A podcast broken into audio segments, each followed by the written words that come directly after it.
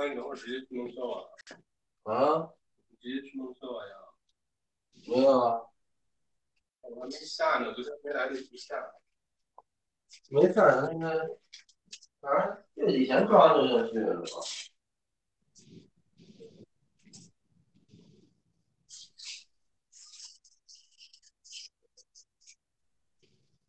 就以前装，是星期的。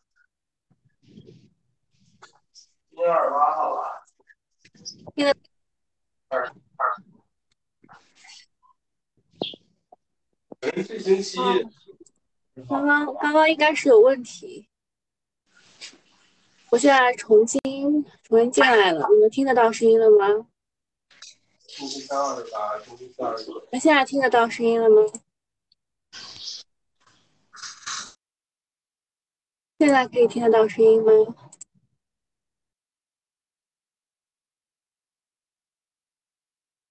好，现在可以听得到声音了吗？我刚刚重新重新进了一下啊。不好意思，因为刚刚出现了点小问题，我们得重新讲一遍了。就是我们把昨天的行情呢叫做买单行情，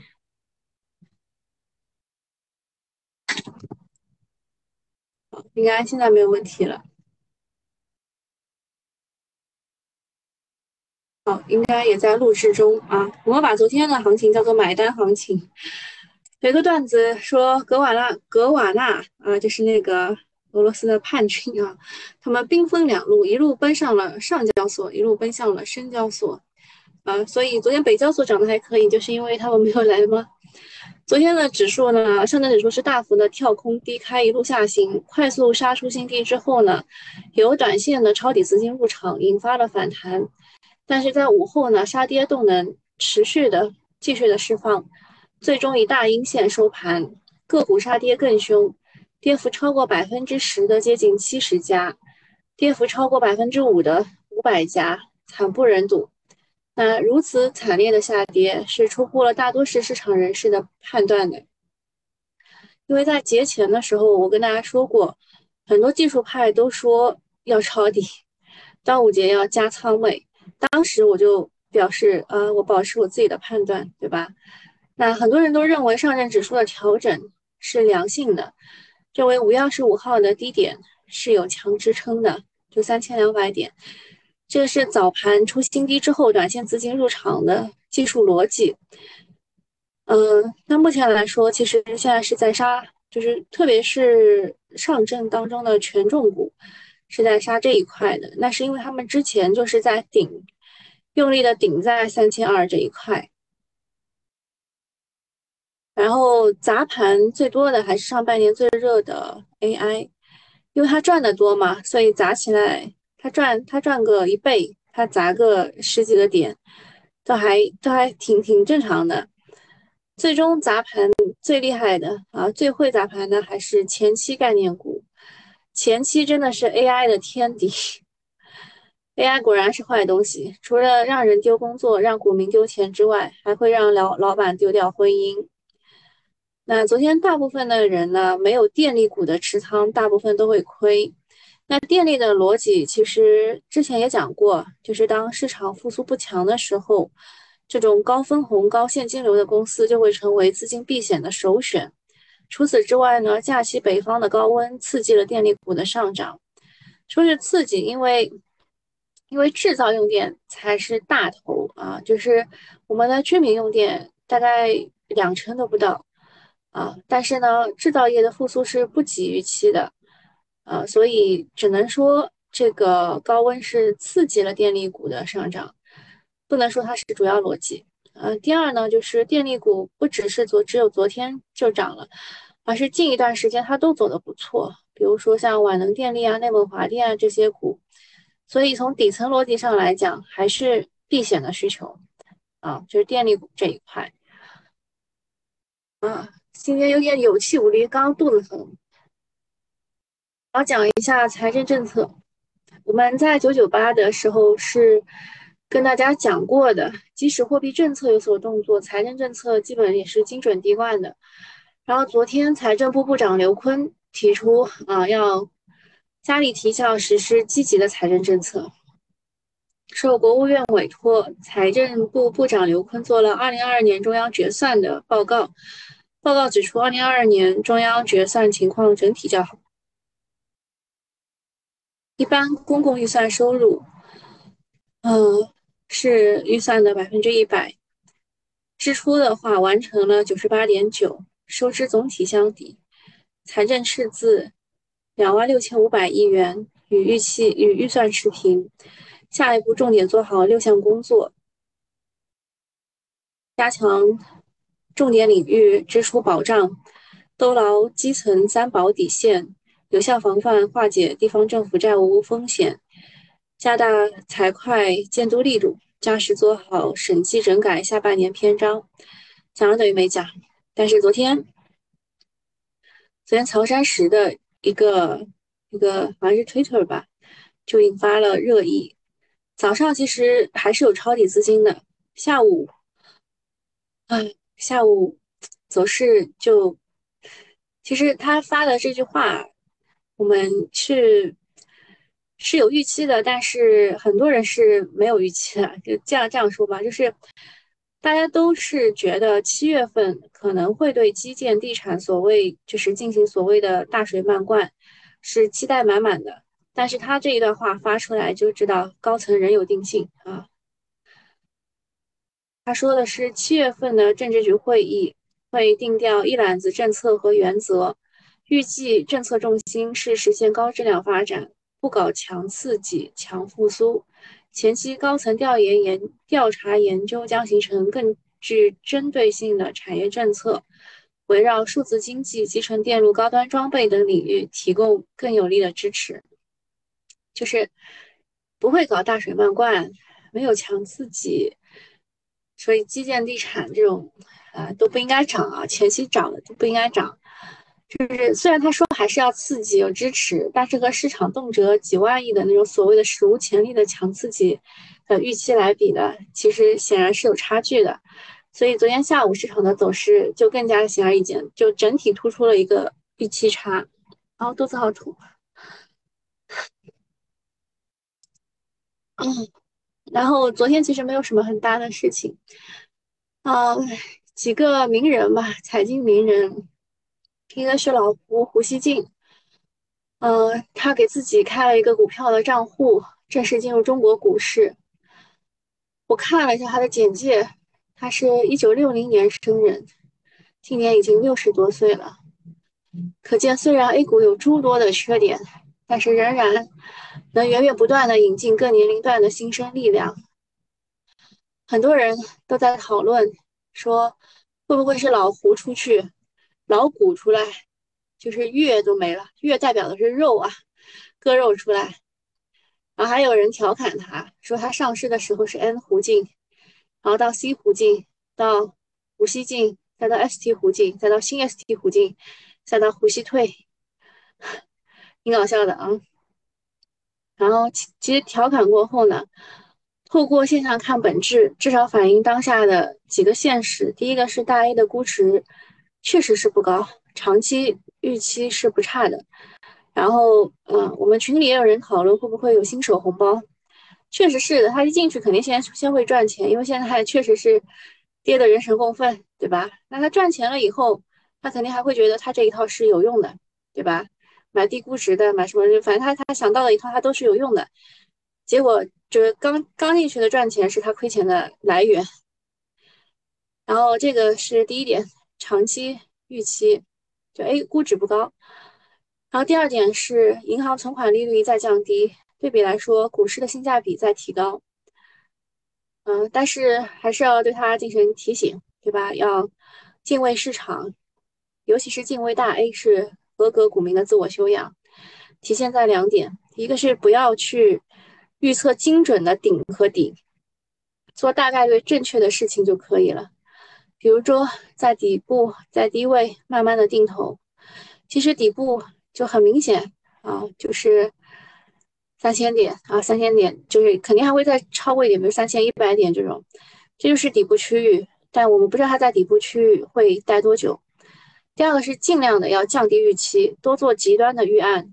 逆周期的时候，不要跟市场啊，别对市场的下限和反转的时点期待过高。啊，这个是胡锡进的事儿，还有陵园啊，陵园也发生了，说 A 股仍处于牛市初期，现在已经被低估。这个他其实就是他是搞私募的嘛，他说很低估嘛，说你们给拿点钱吧，对吧？可以在低位布局啊，这种意思我们都很明白的。啊，现在也有私募来找我，嗯，你们有大大有一一百万的资金可以联系我，好吧？然后第三个是财经作家吴晓波的微博账号被禁言，大家说也没有发现他说的什么不对的啊，可能说的太对了啊，以至于被禁言，我也不知道。啊，下一个事情是上交所暂缓审核金龙股份首发事项和华通线缆再融资事项。啊，这两个东西其实抽血不多的，像这个然后是五十六号和五十七号审议嘛。呃，一个是金龙股份，它募资的是二十一点九七亿。啊，华通线缆是再融资，然后他说这个叫小的停一停，大的抽血是不停的。像杭州银行就发公告说要融资一百二十五亿元，用于补充工资核心一级资本。我看了一下，杭州杭州银行已经跌破净资产了，所以它的再融资。应该是会溢价发行的，所以才不管它嘛。然后上半年的新股呢，它 IPO 和再融资的合计的金额已经超过了六千两百亿，那全年合计应该是会超过一万亿，再加上其他七七八八的费用，一年差不多就是两万亿左右。股民什么也没有干，一年就要掏一万元的一万块的场子费。现在要提振市场的士气，当务之急还是要减少各种的抽血，让大家去休养生息。嗯。下一个事情是昆仑万维回复关注函，呃，公司认为大模型市场已经进入十家左右中大型公司，要打三到五年的持久战的格局，做好要做好这件事情，需要啊吴晓波，吴晓波为什么会被禁禁那个微博？呃，平常心来给我提供了，他说，嗯，吴晓波说中国绝大多数人是无用的。多余的人，是这个原因吗？啊，我们不是都是干电池吗？购票人说喝点红糖水吧。啊，不是这个原因，不是大姨妈。以后要拉小胡，小胡进进群听课是吧？可以啊。你们能拉得到他就行。然后购票人来问先正达后续如何了？通过了。先正达那个就是在最后一天吧，六月十六号那一天，我印象当中，他那天已经通过了呀，就周五的时候已经通过了。现在好多了啊，疼就是一阵子的事儿。好好好，可以了。就说他们就昆仑万维认为要储备至少十亿美金以上的资金去打三到五年的持久战。此次的借款安排只是公司可以多一个选择，让资金储备更加丰富。股东李琼减持公司，并不存在利用内幕信息进行交易的情形。除了李琼之外，控股股东等未来三个月是没有减持计划的。呃，这个昆仑万维我们叫它离 离婚，对吧？叫什么离婚牛？一己之力大崩整个 AI 板块的昆仑万维呢，也回复了深交所的关注函，大致就是一切是合法合规的，没有什么需要进一步阐明的。啊，就你能拿我咋办？唯一释放利好就是其他股东三个月内没有减持计划，让前期先走。至于前期减持加上借给公司钱啊，是大模型市场需要打三到五年持久战，至少储备十亿美元资金。但市场是不是买账很难说。这两天呢，它就合计大跌超过了百分之三十，成交了一百七十亿元，这也就意味着有百亿的活跃资金被套了，想自救应该也没有这么容易。啊，然后平常心说，先正达他准备去打新的，因为当时啊，当时这个中石油他都跑出来了，他也不怕先正达。呃，我们看一下喜马拉雅有什么要说的吗？好好，重磅新闻。首先呢，是华北地区会有新一轮的高温天气。七月一号，高温范围和强度会达到最大。京津冀大大部的平原地区、山西、山东西北部、河南北部可能会出现大范围四十摄氏度以上的高温区域。我要去旅游了啊！我选的是西部，呃，大大西北，大西北那个地方还是挺冷的哈。他们让我带一件轻薄羽绒，啊，就是最低温度是五度，五到十七度这样，就还还感觉像去避暑了。下一个是广东要支持建设粤港澳大湾区大数据中心，这个有小作文写的，待会给你们看一下他们写的这个概念股，我估计你们也是不会买的，啊，都涨上去了，涨挺高的。要探索在特定区域发展建立大国际大数据服务和离岸数据中心。第三个是说，机构说二三年光模块及相关产品销售额下降百分之二十七。呃，说实话是有一点断章取义了。你们如果看过原文的话，就会知道。呃，虎叔他也留了一件羽绒服没收，温差太大了啊，这样的呀。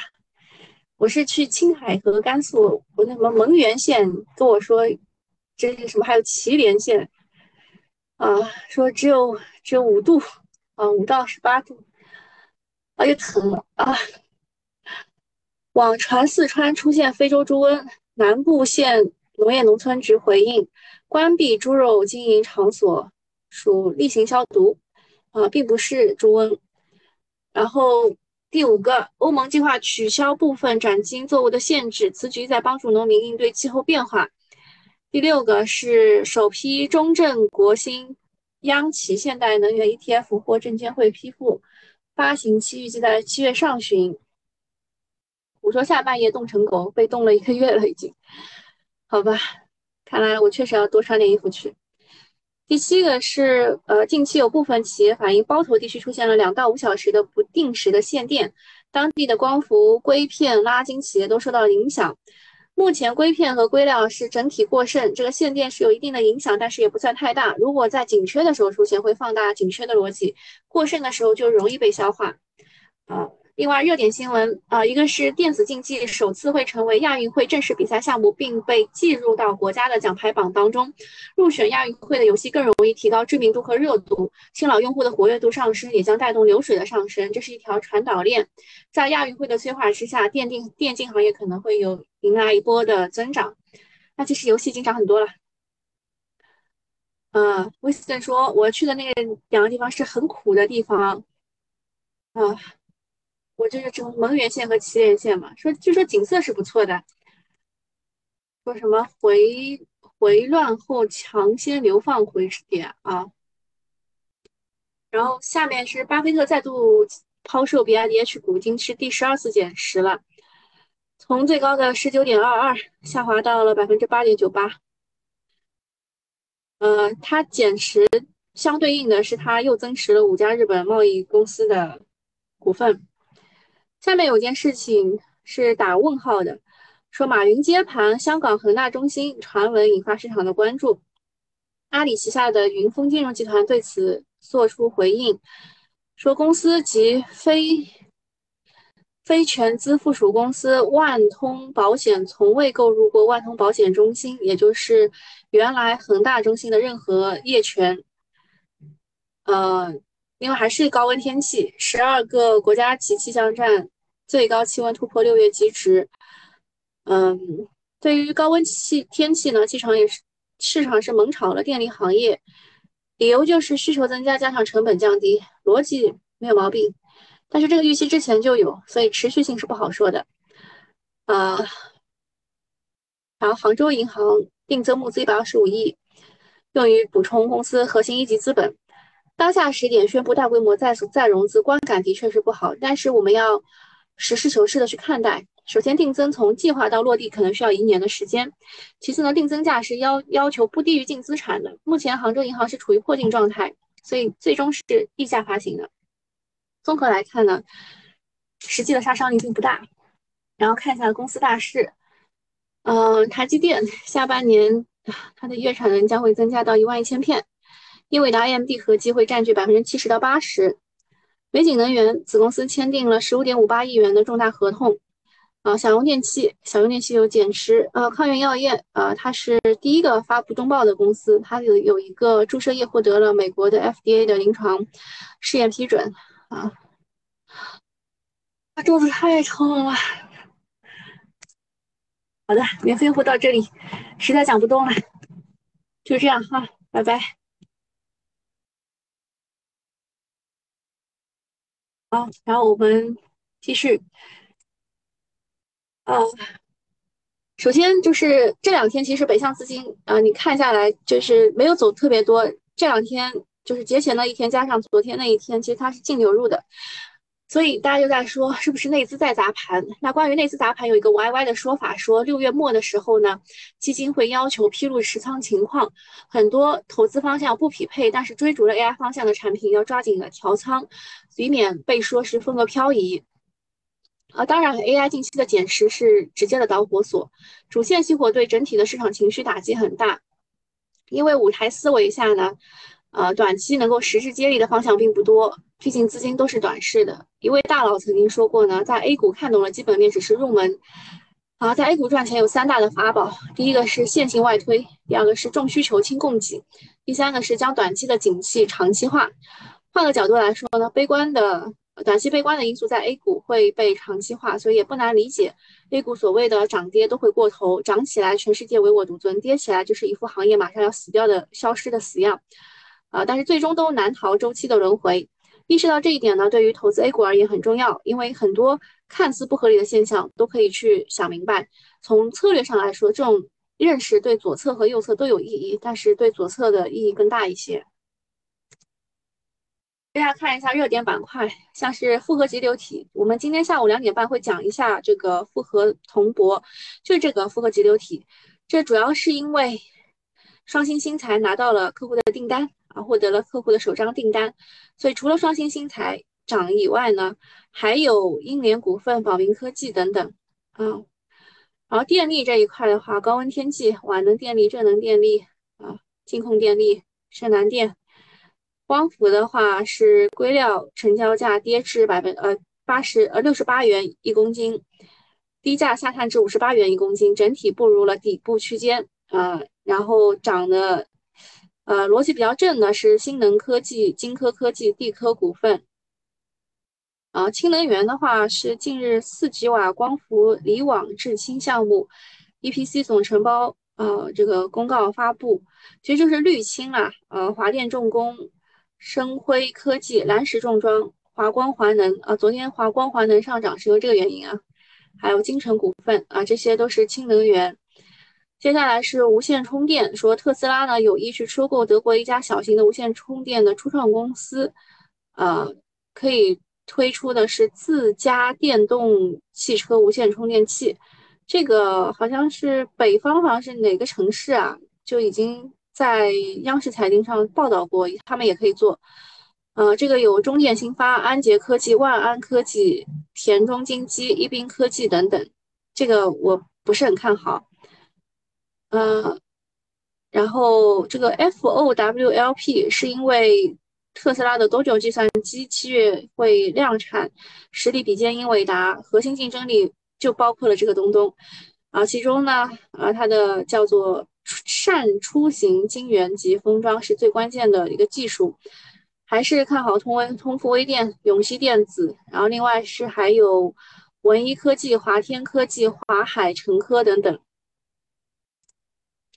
啊，下面讲一下就是高温天气，其实他们现在已经不炒电力了，开始认为呃这个储能啊，储能是一个解决的手段啊，也不炒这个虚拟电网，炒储能。